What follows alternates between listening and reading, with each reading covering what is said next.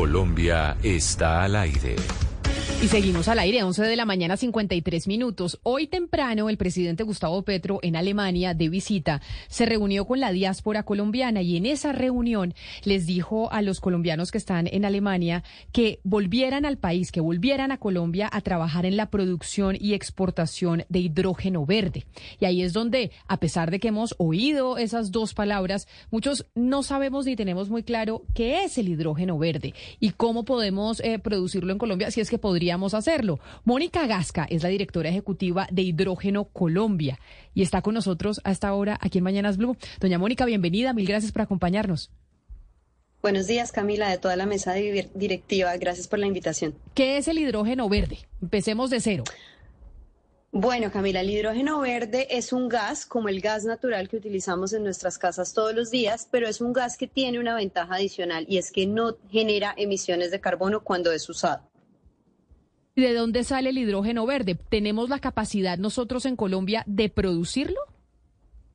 Claro que sí, el hidrógeno verde proviene de un proceso que se llama electrólisis. Esto es muy técnico, pero básicamente lo que se hace es que se rompe la molécula del agua entre moléculas de hidrógeno y oxígeno. Y ese rompimiento de esa molécula se hace a través de una electro electrocutan el agua.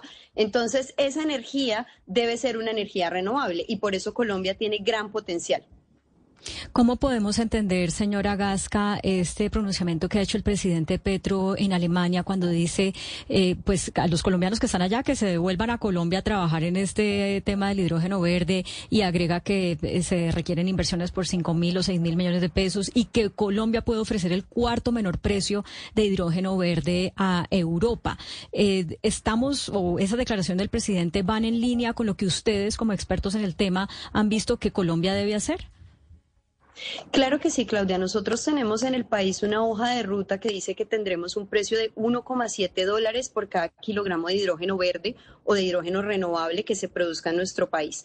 Para esto no solamente es tener la hoja de ruta, sino empezar a desarrollar la regulación que nos permita llegar allá, la industria que nos permita llegar a desarrollar los proyectos de producción y para eso es importante que A supportive work environment can help everyone working in schools stay resilient. Just finding people that can reassure me that I'm doing my best and that there are people out there who understand me and can help me through these situations. You are not alone. Leaning on each other, uh, colleagues in education is, is essential. You have to. We take care of one another. Find what helps at cdcfoundation.org slash how right now. That's cdcfoundation.org slash how right now.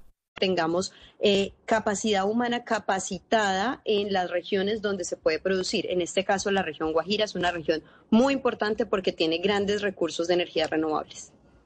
Eh, directora, como usted bien lo dijo, para separar la molécula de hidrógeno hay que, voy a decir esto en términos muy coloquiales, electrocutar el agua y que esa electricidad que se le pasa al agua pues tiene que venir de fuentes eh, renovables, es decir, energía solar, energía eólica, energía hidro también de las hidroeléctricas, pero en este momento como estamos viendo hay unos retrasos muy importantes y muy tremendos en cuanto al desarrollo de esos eh, proyectos solares y eólicos en específico.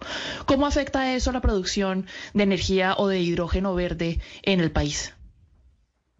Bueno, nosotros con el hidrógeno somos el siguiente paso de la transición energética, pero sí es clave que empecemos a habilitar esas zonas que tienen el recurso y el mayor recurso está en el departamento de La Guajira. Entonces, desde la asociación con el Ministerio de Minas y Energía hemos estado hablando en cómo hacemos un plan de La Guajira para habilitar todos esos recursos que nos van a permitir tener un hidrógeno muy competitivo y cumplir las metas de la hoja de ruta. Sin embargo, hay otros lugares en Colombia que también tienen unos recursos importantes, como tú decías, de eh, energía hidráulica, de biomasa, que se pueden utilizar para producir un hidrógeno renovable y estos lugares también es importante que los empecemos a desarrollar.